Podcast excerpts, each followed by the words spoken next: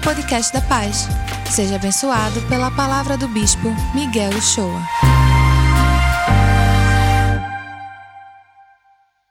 E abra sua Bíblia em Mateus 3, a partir do versículo 13, que a Bíblia vai dizer assim, o Evangelho vai dizer assim.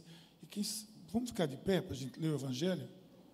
É importante que quando a gente lê o Evangelho, é uma tradição da igreja, né? A Bíblia, a, a igreja está ouvindo Jesus, né? Diz assim o Evangelho.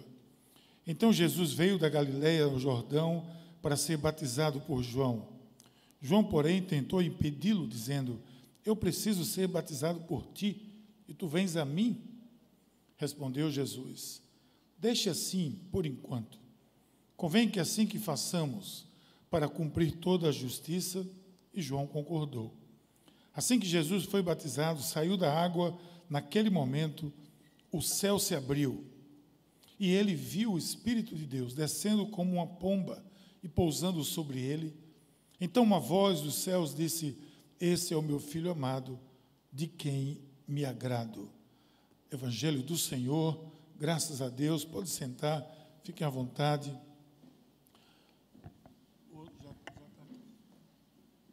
Já está aqui esse? Não. Já está ok aí? Isso. Vamos, aumentando ele aí. Enquanto isso, vai ficando os dois aqui. Gente, deixa eu dizer uma coisa a você aqui. E você sabe disso já. Tudo na vida envolve liderança. Pense em alguma coisa aí na sua vida, na vida de maneira geral, de maneira geral, e você vai ver que envolve liderança.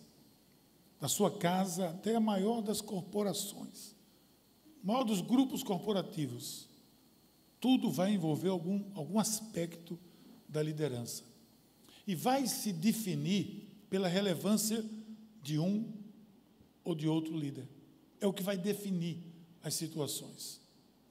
John Maxwell, que é um autor muito conhecido por todos nós, a maioria de vocês conhecem, John Maxwell ele tem uma definição muito simples que diz: liderança é influência.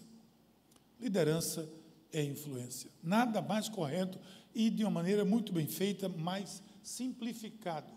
Pode ir aumentando aí do que isso. Liderança é influência, é influência. Olhe para a vida de qualquer pessoa que você entende como líder. Olhe para a sua própria vida e veja se isso não é verdade. Olha, liderança não é aquela, não estamos falando daquela figura que se destaca apenas, que é bem conhecido. Não. Nós estamos falando aqui de liderança de maneira geral, porque um cristão, ele está aqui para liderar. Lá no começo, o Senhor disse, o Senhor disse: "Crescei, multiplicai e dominai sobre a terra. Dominem sobre os, os mares, sobre os peixes, os animais, dominem, conquistem esse planeta". Foi isso que a palavra do Senhor veio para nós.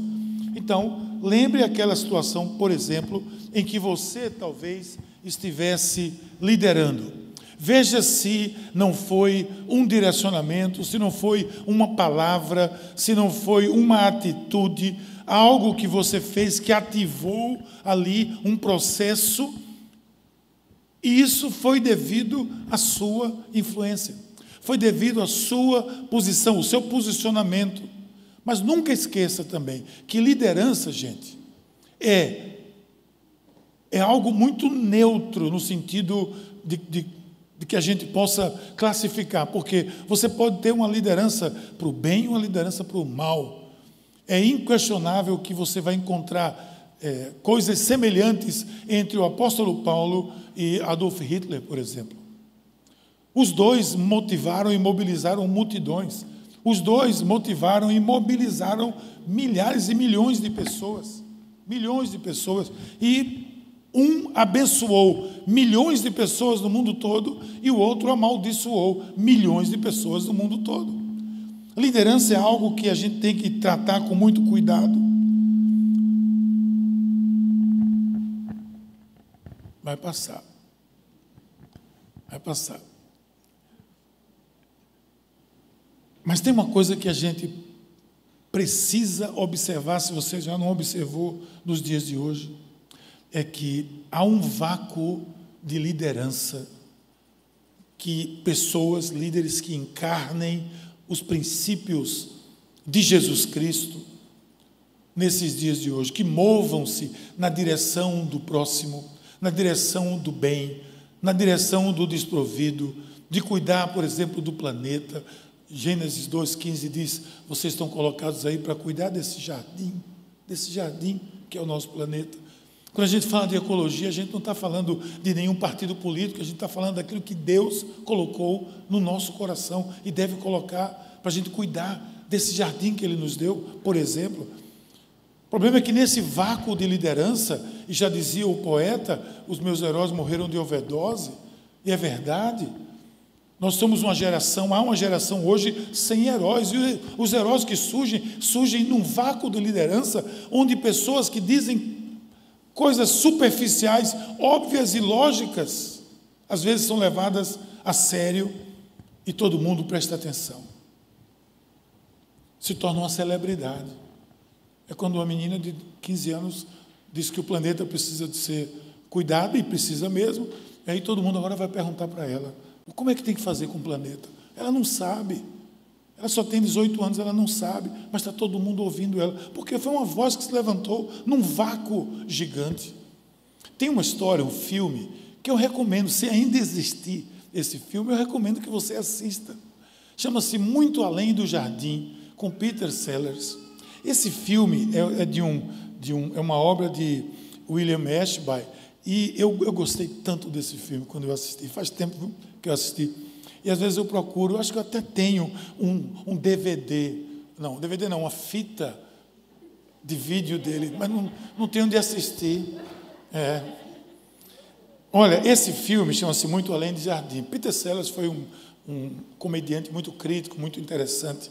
E ele faz o papel de um jardineiro, chama-se Chance. Chance era um jardineiro que ele nunca saiu daquela casa, ele cuidava do jardim de um senhor, e ele o, esse senhor, o patrão dele, morreu. Ele trabalhou a vida toda de jardineiro e ele via somente assistir a TV. Ele só assistia a televisão o dia todo e cuidava do jardim. E morreu o patrão dele. Ele não sabia mais o que fazer, ele nunca tinha saído na rua, ele nunca tinha pego um ônibus, nunca tinha dirigido um carro, e a casa era grande, tinha carro, tinha tudo, ele não podia fazer nada. E desavisadamente ele sai na rua sem conhecer nada, sair na rua, como uma criança que não sabia sequer atravessar a rua. Ele não dá uma palavra durante o filme todo, ele não diz praticamente nada. E tudo que, ele, que as pessoas perguntam a ele, ele só balança a cabeça. E todo mundo começa a ouvir ele. Todo mundo começa a dar atenção a ele. E daqui a pouco os grandes presidentes das grandes corporações estão chamando ele para fazer consultoria e ele não dá uma palavra. É uma crítica a esse, esse vácuo de liderança, de palavras, esse vazio de atitudes que uma pessoa só balançando a cabeça, ele chega a, a ter amizade com os grandes eh, líderes das grandes corporações e chega até o presidente dos Estados Unidos, que, vê um, que se torna um conselheiro do presidente dos Estados Unidos. Só dizendo assim, hum, ele só faz isso o filme todo. Olha o que ele está, ele está concordando. Aí todo mundo vai atrás dele. A imprensa é uma coisa impressionante. Agora é divertido e é trágico ao mesmo tempo. O vácuo do liderança se apresenta claramente quando vozes que se levantam, vozes que se levantam, mesmo com coisas superficiais, tornam-se celebridades. Há um crescimento dessas lideranças déspotas que buscam apenas vantagens e lucros e buscam o seu bem ao invés do bem comum ou da sociedade. E na igreja, lamentavelmente, isso também acontece. Não preciso entrar aqui em detalhes sobre isso, basta você buscar as redes sociais. Gente, tem gente pagando, tem líderes cristãos comprando seguidores em redes sociais. Tem líderes cristãos que estão pagando para sentar junto de uma celebridade, para se tornar uma outra celebridade, vazia tanto quanto a anterior.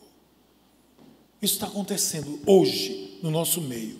Agora, nós temos a Bíblia, nós temos a palavra de Deus, nós temos a Bíblia Sagrada, que é um manual de liderança, talvez o melhor deles. A Bíblia é um manual que mostra a face do acerto e do erro. Ela não mostra só as, as lindas eh, biografias. Eu gosto muito de ler biografias porque elas mostram a face das pessoas.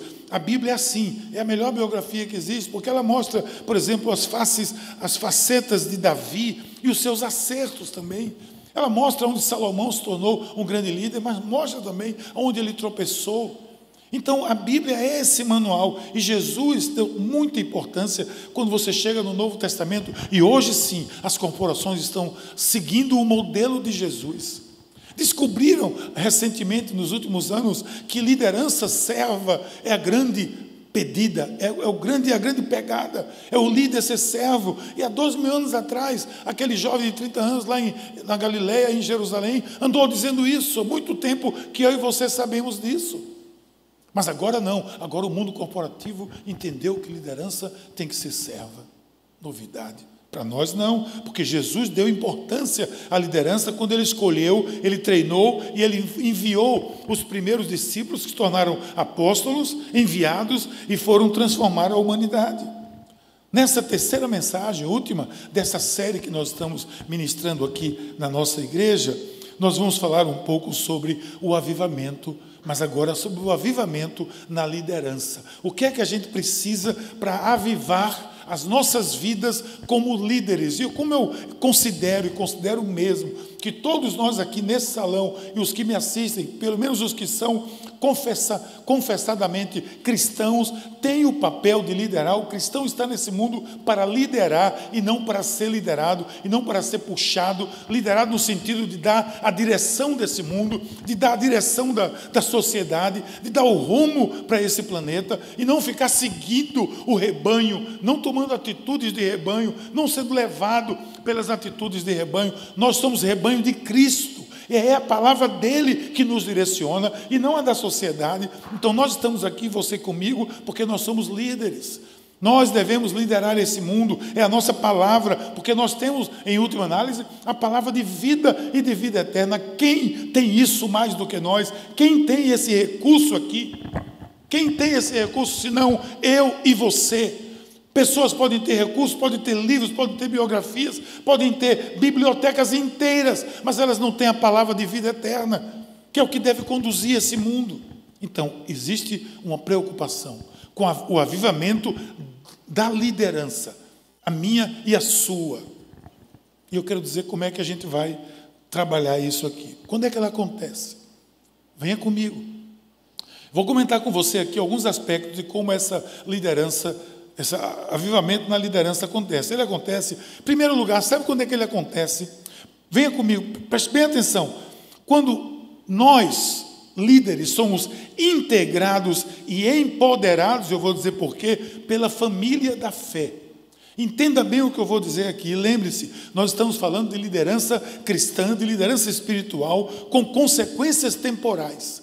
É uma liderança espiritual, é uma liderança cristã, mas as consequências são temporais, são nesse mundo. É para ter consequência hoje, como tem tido nos grandes avivamentos, a sociedade é impactada.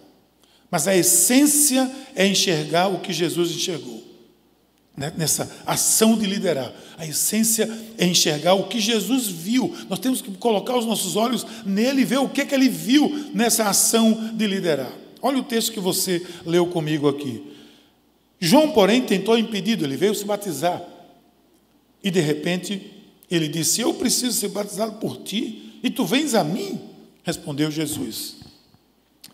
Deixa assim por enquanto. Eu fico imaginando como foi isso. Eu não sei como foi isso, mas eu fico imaginando como Jesus disse: Deixa, deixa estar, fica quieto, baixa a bola, vamos cumprir os protocolos. Todos eles são importantes. Convém que assim façamos para cumprir toda a justiça, ou seja, para fazer a coisa certa, da maneira certa. Daí João, claro, concordou, diz o texto. Ele era bobo de não concordar, ele ficou quieto, ele entendeu quem era Jesus. Ele, quando viu Jesus, ele sabia que estava vendo o Messias, tanto que ele disse: Sou eu que tenho que ser batizado por você.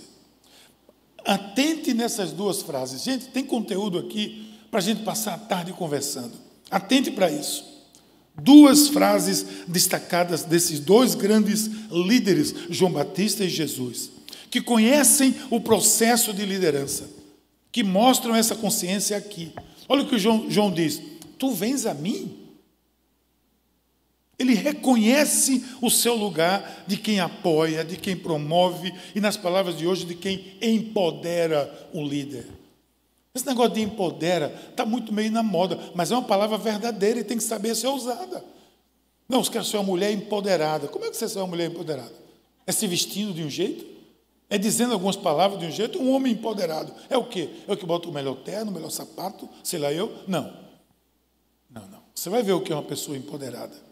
Nas palavras de hoje, nós somos empoderados pela família da fé. Jesus, na sua consciência, e João Batista sabia disso. João Batista sabia disso. Ele coloca, ele se coloca no lugar dele, ele diz: Tu vens a mim. Jesus, na sua consciência, apenas diz: Deixa, deixa assim, por enquanto. Que por enquanto é esse? Entenda bem isso. Jesus sempre seguiu os processos. E isso significa cumprir toda a justiça, fazer tudo dentro do que seja a ordem e a decência. Quando a sabedoria de Eclesiastes diz há tempo para tudo, tem a ver com isso, cumprir os processos, o tempo de Deus. Liderança na igreja deve seguir esse processo divino. Existem por aí lideranças impostas, indicadas, lideranças colocadas por outro de uma maneira de cima para baixo, essas lideranças não seguem esse processo do tempo de Deus. E o processo correto, ele funciona assim. Eu vou colocar aqui na tela o processo para você ver como funciona. Coloca aí. Olha como é que acontece o processo. É esse aqui, ó. O chamado acontece e é percebido. Uma ação se inicia. A comunidade reconhece e a liderança empodera. Isso é empoderar reconhece. Nós empoderamos o pastor Henrique há um pouco mais de um, um mês atrás, não foi? É, como nós empoderamos? Aconteceu o chamado, se percebeu, ele atuou numa ação, a comunidade reconheceu e a liderança, no caso o bispo, vai lá e empodera. Viu agora o que é empoderar? Empoderar é isso, é reconhecer eu sou empoderado quando eu sou reconhecido pelos meus pares de que eu tenho uma, uma missão, que eu tenho algo a fazer diferente de certos níveis de liderança que o próprio John Maxwell coloca em um dos seus livros, que não, não tenho tempo aqui para comentar, quando ele fala do mais básico posição de liderança, que é imposta até a mais alta, que é aquela conquistada. O avivamento na liderança se inicia pelo processo em que a liderança foi empoderada, e nunca haverá avivamento se a liderança não seguir esse processo natural, orgânico, também está na moda, orgânico, que faz parte do corpo. Isso é um corpo, a igreja é um corpo, nós somos um corpo. Essa coisa orgânica, afinal de contas, nós somos líderes para quê? Somos líderes para cumprir esse chamado do corpo de Cristo. Você que está aqui hoje, você que está nos assistindo aí, lá onde você estiver, em qualquer parte do mundo, em qualquer tempo que assistir essa mensagem, preste bem atenção nisso. Nós somos líderes para cumprirmos esse chamado no corpo de Cristo. Olha o que, o que Pedro disse na sua carta, primeira carta. Vocês, porém, são geração eleita, sacerdócio real, nação santa, povo exclusivo de Deus. Ótimo, todo mundo se gaba por isso. Olha que eu sou, eu não sou cauda, eu sou cabeça, eu sou nação santa, eu sou geração eleita, eu sou sacerdócio real. Muito bem, propriedade exclusiva de Deus. Ótimo. Mas vem o mais importante agora: para quê? Eu sou isso. Para anunciar as grandezas daquele que o chamou das trevas para a sua maravilhosa luz. É para isso que eu sou sacerdócio real. É para isso que eu sou geração eleita. É para isso que eu sou nação santa. E essa liderança precisa entender isso, uma liderança precisa entender isso, e isso a tornará avivada. Não tornará avivada quando ela der três, quatro gritos na igreja, quando ela cair no chão, quando ela falar em línguas, quando ela profetizar. Não é isso. Isso é consequência de uma, de, de uma ação natural que pode acontecer na nossa vida. Mas não é por isso que nós somos avivados. Nós somos avivados porque nós somos, cumprimos um chamado para anunciar as grandezas daquele que nos chamou das trevas para a sua maravilhosa luz. Você tem essa tarefa, você que está em casa tem essa tarefa, eu tenho essa tarefa, você tem dado a sua vida por isso, eu tenho dado a minha vida por isso. Vamos dar as nossas vidas por isso, porque isso é o que vai gerar avivamento verdadeiro. Quando eu digo, e às vezes eu digo isso, a pessoa diz: Você faz o quê? Às vezes eu vou preencher um formulário e da profissão. No começo eu dizia: Qual é a minha profissão? Eu sou engenheiro. E agora eu sou pastor. Qual é a minha profissão? Eu colocava engenheiro. Depois eu disse: Não. Eu não sou, eu até me esqueço que eu sou engenheiro. Eu sou pastor. Eu sou servo de Deus. Então, onde eu vou agora, eu coloco, eu sou o que? Essa é a minha identidade. E a gente vai falar mais sobre isso. Se a gente não entender isso, a gente vai ser apenas, nós vamos ser o quê? Líderes. Líderes, a liderança do avivamento é diferente. Ela é empoderada pela família da fé. Assim como Gilberto foi empoderado aqui um dia desse, como Henrique foi, como você que é líder de célula foi empoderado pela liderança que ele reconheceu. Quando você é líder do ministério que está aqui agora, Mário e Gil, estão aqui por quê? Porque foram empoderados para fazer isso, porque são treinados para isso, e aí vão liderar grupos e vão abençoar vidas. E esse avivamento pode acontecer partindo da liderança, partindo de mim, partindo de de você que somos empoderados pela família da fé, pela família da fé. Eu não me interesso em ser empoderado, reconhecido por nenhuma instância, se não for primeiro pela família da fé.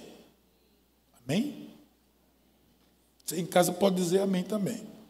Ou aí no chat. Mas tem mais. Quer mais quando ela acontece? Ela acontece quando a gente caminha na dimensão do sobrenatural a dimensão do sobrenatural. Preste bem atenção nisso. É uma crucial diferença entre liderança cristã e as demais. É essa. É a dimensão do sobrenatural. Veja esse texto logo após o batismo de Jesus. Foi o que aconteceu? Eu que venho, ficou aquela discussão: você me batiza? Não, deixa lá, faz o que tem que ser feito. Jesus disse para ele, e ele foi, batizou. Quando Jesus foi batizado, foi o que aconteceu?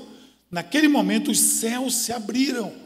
Os céus se abriram. Quando os céus se abrem, a coisa não é mais natural, não é mais o meu esforço, não é mais o seu esforço, não é mais o meu conhecimento apenas. Agora é o sobrenatural, que vai além do natural, porque, gente, não é todo dia que o céu se abre. Eu não sei se você já viu o céu se abrir. Eu não vi ainda, pelo menos nessa dimensão aqui. Eu não vi. E viu, e ele viu o Espírito Santo descer na forma de uma pomba sobre Jesus. Uma voz, pensa nesse momento, uma voz veio do céu que disse: É o meu filho amado, de quem me agrado. Meu Deus do céu, é de arrepiar isso. Se você não se emociona com isso, não tem novela da Globo que lhe emocione, meu filho. É sobrenatural, isso é além. A liderança ela acontece, o avivamento acontece quando a gente vive essa dimensão sobrenatural. Perceba que o sobrenatural não foi simplesmente uma indicação, não foi um concurso público, não foi um projeto, um desejo pessoal, foi uma ação de Deus. Por isso, quando eu fui feito bispo, uma das coisas que eu disse ao clero todo foi: vocês sabem que eu não, não, não quero ordenar e não vou ordenar simplesmente o pastor porque a pessoa quer ser pastor. Tem que ter uma ação de Deus nisso, tem que ter um mover de Deus nisso. Tem que ter um, um mexido de Deus, um chamado de Deus, uma ação no sentido de algo concreto. Não vai ser, você vai ser bacharel em direito, mas não vai ser advogado, porque tem a OAB para fazer.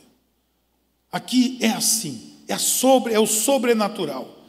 Isso não é uma regra, mas às vezes você vê os improváveis se tornarem os mais eficazes líderes na história do povo de Deus. Os mais improváveis. Por quê? Porque são aqueles que estão disponíveis. Não adianta você ser a pessoa mais capacitada do mundo e não estar disponível. É zero.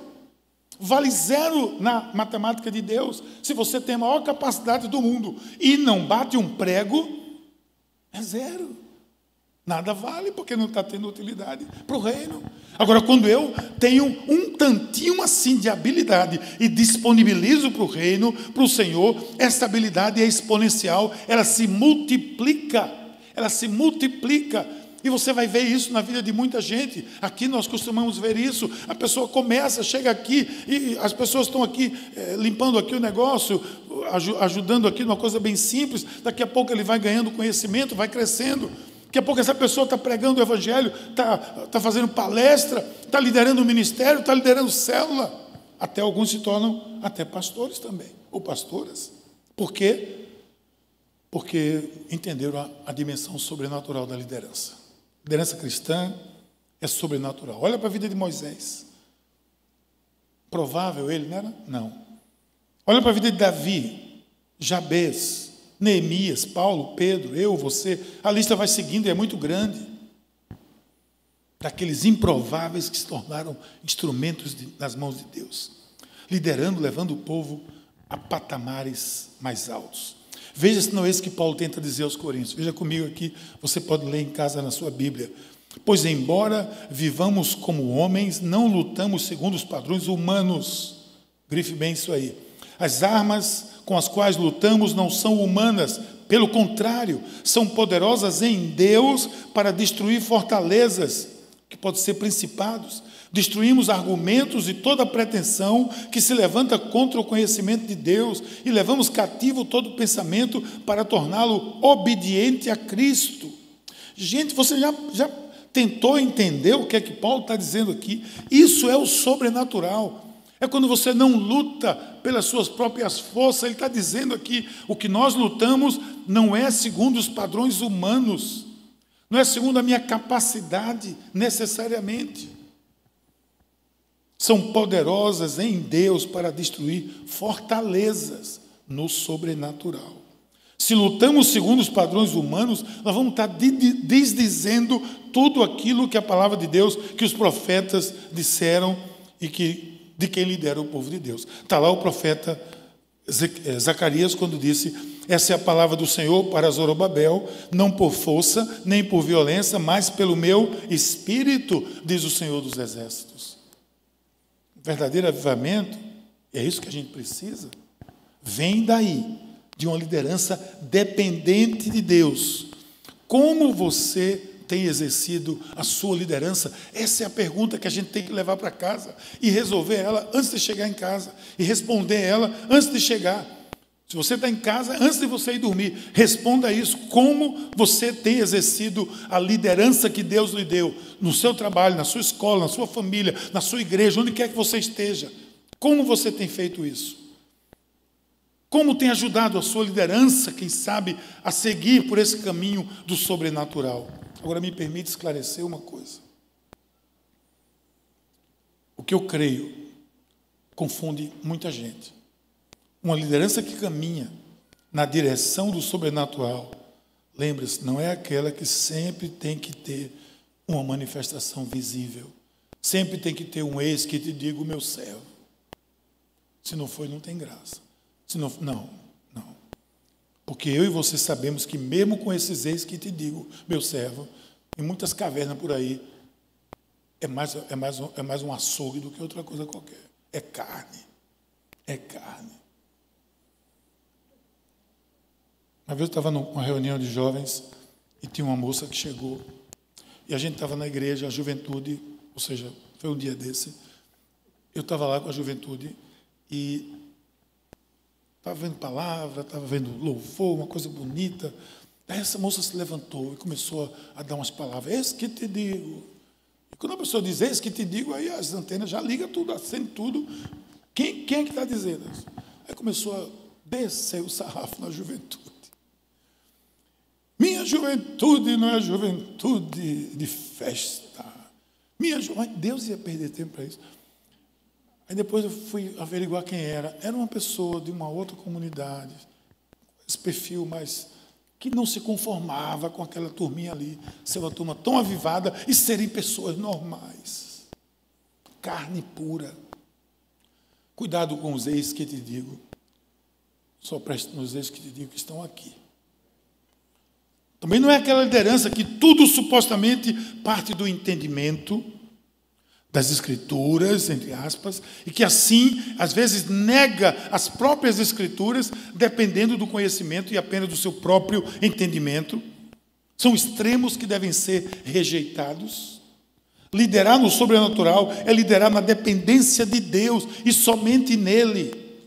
É um exemplo, por exemplo, quando Paulo toma a decisão de ir para a Macedônia, que está lá registrado em Atos 16. Vocês lembram? Chegaram na fronteira da Mísia, tentaram entrar em Bitínia, mas o Espírito os impediu. Então tornaram a Mísia, desceram a Trode durante a noite, e Paulo teve uma visão na qual um homem da Macedônia estava de pé, lhe suplicava, passe a Macedônia e ajude-me. Se fosse uma pessoa, um, um, se fosse aqui, se Paulo não fosse o homem que ele era, homem de discernimento, homem cheio do Espírito, poderia ser uma pessoa cética, poderia achar que tinha comido uma feijoada, que teve uma visão equivocada, que teve um sonho estranho. Mas Paulo discerniu imediatamente, porque ele vivia no patamar do, do, sobrenatural. Ele disse: Deus está falando, esquece a Bitínia, esquece Trode, vão para Macedônia, que aqui o caminho vai dizer. E quando eles chegaram lá, foi, encontraram Lídia na beira do rio, ali se reuniu um povo, ali oraram, ali pregaram, ali nasceu a primeira igreja cristã da Europa, na casa de Lídia.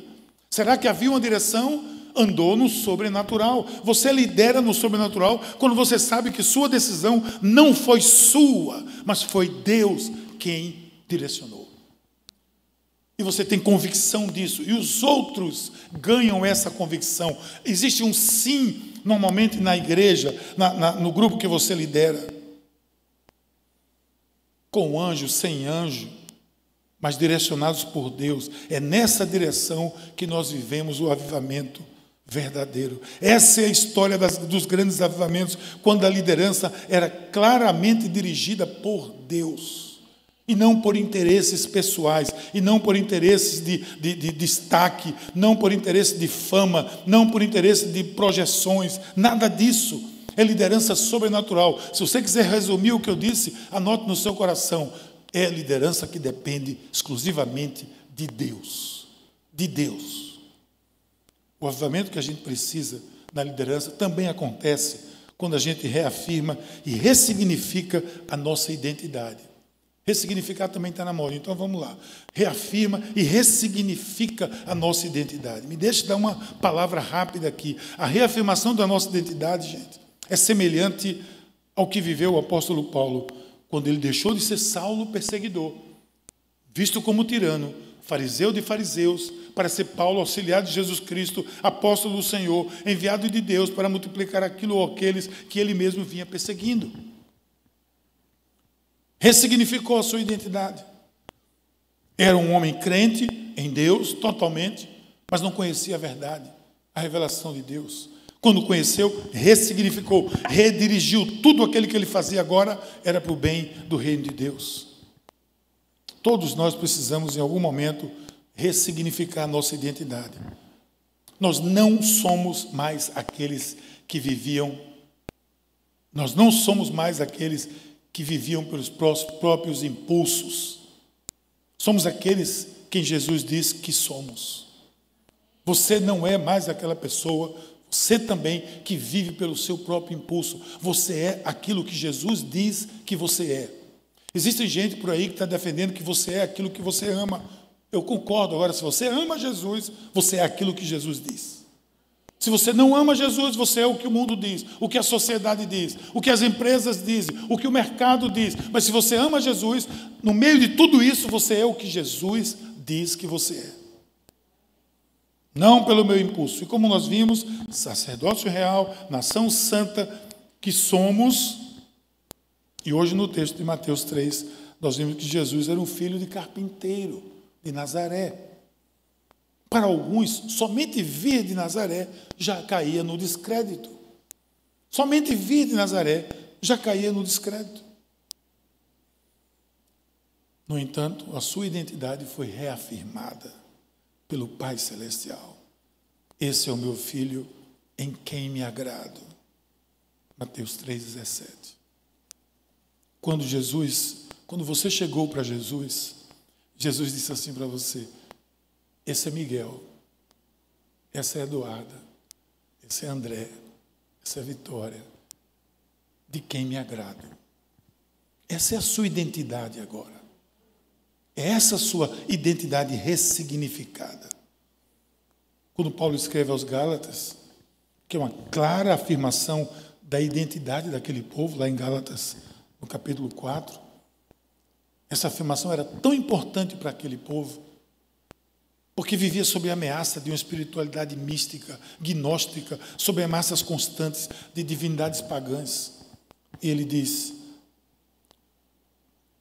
Recebemos a adoção como filhos, porque assim você já não é mais escravo, mas filho. E por ser filho também, Deus se tornou herdeiro. Mas não é aquele jargão que o povo diz, eu sou filho do rei, não sei o quê. Gente, encarna isso. Para de dizer essa, essa frase como um, uma frase qualquer, como uma frase de marqueteira. Se você é filho do rei, haja como filho do rei, viva como filho do rei, viva como príncipe ou princesa que você afirma ser.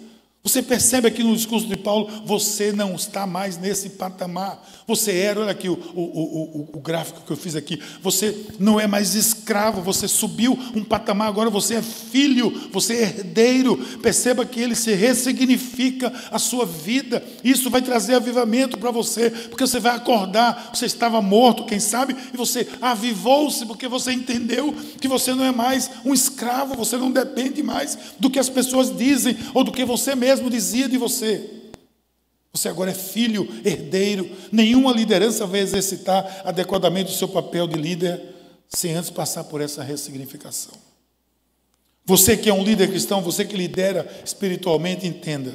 O povo de Deus, entenda, está buscando o avivamento verdadeiro, precisa reafirmar, ressignificar a sua identidade em Jesus, quem você é em Cristo. Isso vai lhe dar autoridade.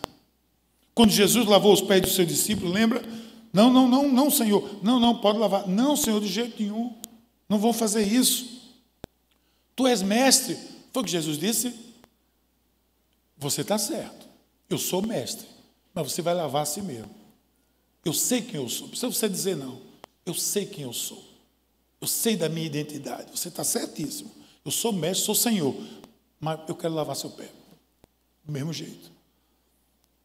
É você quando você conhece a sua identidade em Cristo, nada, é por isso que nada vai separar você do amor de Deus. Romanos 8, é porque você conhece a sua identidade em Jesus. Ele assumiu a sua identidade, Jesus assumiu. Ora, seu desejo um avivamento na liderança, ou na liderança que está sobre você. Escuta isso aqui, ó. Vê esse gráfico que eu coloquei. Eu estou cheio de gráfico hoje. Vê esse gráfico que eu coloquei aqui. O outro, isso aqui já é para ter passado. Isso aqui, ó, identidade em Cristo é isso aí, gente. Achei bacana isso. Isso é identidade em Cristo. Você é mais que vencedor, você é justificado, você é filho, você é livre, você é uma nova criatura, você é herdeiro. Tudo isso está no Evangelho e nas cartas de Paulo. E por fim, eu vou concluir dizendo isso aqui, ó. O avivamento acontece quando a gente cresce em maturidade em meio às tentações e às provações. Jesus disse que a tentação seria uma constante na nossa vida. Na oração modelo, ele disse: Não nos deixe cair em tentação. Bom, se Jesus colocou isso no modelo de oração, é porque ela seria uma realidade na nossa vida. O próprio Jesus foi tentado, o maior líder espiritual de todos os tempos, a pessoa mais conectada com Deus que jamais existiu nesse universo, foi tentado pelo inimigo. Foi ao deserto, diz o texto, para ser tentado pelo diabo nas nossas vidas, a minha, a sua, como cristãos, como pessoas que sentem o chamado para liderar a igreja, tem que entender que a tentação vai acontecer. Vai fazer parte, de alguma forma, de uma certa rotina da sua existência. Tem uma canção que diz assim: É certo que provas virão. Armando Filho, né? Meu amigo, investidas do vil tentador, mas nenhuma condenação há para quem está em ti, precioso Senhor. É certo que provas virão, investidas do vil tentador, mas nenhuma condenação há para quem está em ti, precioso Senhor. Não é verdade? Que em toda a Escritura, em toda a história da salvação, grandes homens e mulheres de Deus foram tentados também assim como você é. Está aqui, ó, Tiago 1, 2, 5. A fim de que vocês sejam maduros e íntegros, sem lhe faltar coisa alguma. É por isso que muitas vezes a tentação acontece, mas ela vai lhe tornar mais íntegro, mais íntegro, mais maduro. Perceba que Tiago diz não é exatamente quando ele fala de provação. Ele diz que a perseverança tem uma ação completa, a fim de que nós sejamos maduros e íntegros. Não é a tentação, é a perseverança em cima da tentação. Os grandes marinheiros se forjam aonde? Nas grandes tempestades. Não é no aquário, não é na piscina. Agora você tem no Campeonato Mundial de Surf uma ou duas etapas que é numa piscina de ondas, aonde toda onda é perfeita e você não precisa remar para nada para Você entra, não precisa fazer uma remada, já entra na onda remando, não precisa furar uma onda, não precisa furar um quebra-coco, não precisa fazer esforço nenhum. A vida não é assim, não é uma piscina de ondas. Os grandes marinheiros são forjados nas grandes tempestades. Os grandes líderes são conduzidos, que conduzem o rebanho do Senhor, são formados em, muitas vezes em grandes provações. Em toda a história, e mais uma vez em todos os grandes avivamentos, houve pessoas que lideraram enfrentando lutas e adquirindo maturidade, que lhes deu resiliência. A resiliência é uma característica de uma liderança cristã avivada. Então, concluindo aquilo que a gente tem dito aqui, gente, essa série sobre avivamento em nossas vidas, que o avivamento deve ser pessoal, que deve se espalhar pela família, que deve ser entranhada na liderança, reproduzindo por assim reproduzindo por todo o mundo, por todos os cantos, irradiando onde quer que você vá. Isso sim significa ser empoderado pela família da fé, caminhar nessa dimensão espiritual, afirmar ressignificar a sua identidade em Cristo. Nunca deixe ninguém lhe acusar negando a sua identidade em Cristo. Nunca faça isso. Pague o preço, mas afirme: o meu viver é Cristo. É Cristo. E aí a gente cresce em maturidade em meio a essas batalhas da vida que nós estamos sendo treinados e agora mais do que nunca estamos sendo treinados. Mas um avivamento vai acontecendo, as vidas vão sendo avivadas, vamos seguir nessa direção, que provavelmente nós vamos experimentar um verdadeiro avivamento, esse que nós precisamos, esse que vem na minha vida pessoal, vem na minha família e vem através da minha liderança, da minha expansão, onde quer que eu esteja. E para isso eu quero orar com você agora, em nome de Jesus. Pai querido, muito obrigado pela tua palavra, que nos alerta, que nos exorta sobre os detalhes do que seja uma vida avivada. Senhor, que isso esteja sobre as nossas vidas, que possa se cumprir na vida de cada um de nós, daqueles que nos ouvem, que nos assistem também, que seja para a honra e glória do teu nome, que a igreja, que essa igreja, que a partir de nós haja um mover, um avivamento em nossas vidas. Senhor, profeticamente nós olhamos para o futuro e vemos uma igreja avivada cada vez mais, uma igreja que não se se, se, se dobra diante das ameaças desse mundo, que não se dobra diante de pandemias, de quarentenas, do que quer que seja, de protocolos, que está aqui pronta para te servir, para ser o que é, para ser essencial, porque a igreja avivada é a igreja mais essencial que existe, em nome de Jesus. Amém. E aí, curtiu essa palavra? Aproveite e se inscreve para receber semanalmente nosso podcast. Nos segue também nas redes sociais, no perfil Somos Pais. E se mora perto de uma de nossas extensões, vem nos visitar. Até o próximo!